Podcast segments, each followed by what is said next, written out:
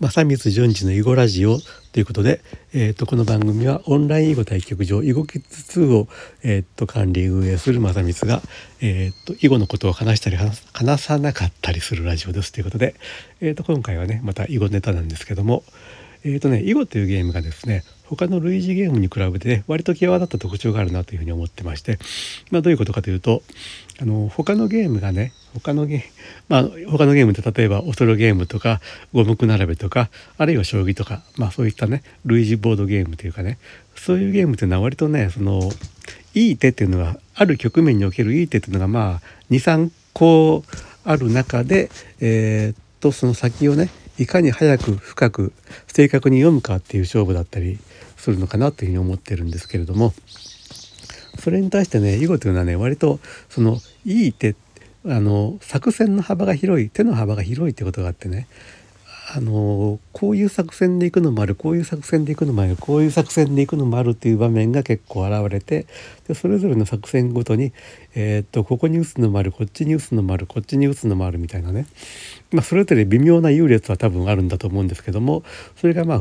えー、と先が読み切れないというかだから自分の手の幅も広いけども相手がどう打ってくるかっていう幅も広いんでなかなか先がねよあの読み切れない見通せないみたいなねそういう状況が多く現れるんですよね。でこれがね何て言うかなその割と実社会におけるえー、っと意思決定というかね、えー、っとそれと近いものがあるなというふうに思ってて、まあ、例えば実社会の中で経営というものを考えてみた時に経営ってまあ基本的に打ち手っていうのが無数にあるわけですよね。だから方針として、まあ、新商品を開発するのかとかね、えー、と販路拡大するのかとかあるいは営業力を強化するのかとかねあるいはこう広告宣伝を打っていくのかとかね、まあ、いろんな打ち手があってでそれぞれにおいて、えー、と新商品開発するにしてもどういうものを開発するのかとか、えーとまあ、いろいろ無数に打ち手があるわけじゃないですか。でそれともう一つ、まあ、先が読み切れないとだからこうすればこうなってこうなってこうなるっていうねあのまあ予想を立てることはできたとしてもそれはあの先を読み切るっていうわけじゃなくてあくまでもそういうこの可能性が高いかなっていうことしかまあ言えなかったりねするわけですよね。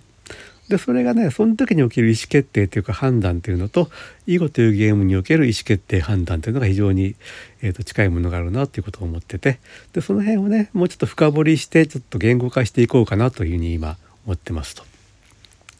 で今気になってるのが、まあ、KT 法なんですよね。KT 法っていうのは何かって言ったら昔アメリカの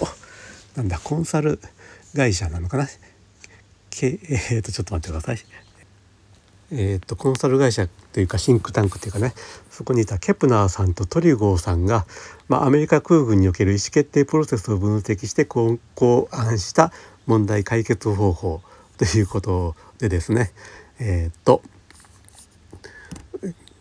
ー、とですねあのプロセスとしてまず状況把握それから問題分析決定分析潜在的問題分析みたいなねプロセスがあってえっ、ー、とね何が起きてるのか何をすべきかという状況把握とね、まあ、今あのウィキペディア見ながら話していますけども。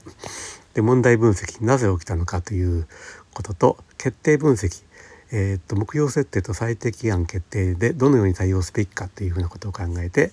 から潜在的問題分析リスク想定と対策計画何が起きそうかというのを考えるというねそういう問題解決の手法なんですけどもなんかこれ見てるとねあの私たちが今囲碁を打つ人がねあの無意識のうちにやってる、まあ、一局の碁を打つ中でやいろいろ悩んで考えてることっていうのはままさにこんな感じだなってことを今思っててでこれをまああの言語化するというかいや囲碁でこういうこれとこうなんだよと言ってもあの囲碁売ってる者同士だったらあなるほどそうだねっていうふうにまあ割と通じる部分があるんですけどもそれを言語化っていうかあるいは囲碁の局面図を示してここではこういうふうに状況を把握して問題分析して決定分析してるんだよみたいなね例をね図で示していったりすると、まあ、その辺の説得力が増すのかなとか思ったりしてえっ、ー、とね、まあ、ちょっとその辺のことを今やろうと思ってますと。でまあそういうことをやっていくことでねその企業研修とかにね囲碁を取り入れましょうみたいなね話ができるとまあ、ビジネス的にもまあ面白みがあるということもあってですね、まあ、ちょっと今そういうことを考えてますと。いうことでした。ということで今 KT 法とか意思決定とかね、まあ、その辺についてちょっと今いろいろと調べているところでありますということでまた何かその辺で面白いことが分かってきたらねお話ししようかなと思いますということで今日はね囲碁というゲームが割とその意思決定っていう部分で割とそのあのこの割と割ととかねなんか、ね、私同じ言葉を繰り返すことがあるのねなんかね文章を書いててもそうなんだけども えっと割割とそのなんだ実社会におけるね、まあ、経営とかにおける意思決定と状況的に似てる部分があってその辺の手法がね共通してるんじゃないかなと。で囲碁というものがそういうトレーニングに使えるんではないかなということをとね考えててその辺を深掘りしていこうと思ってるというお話でした。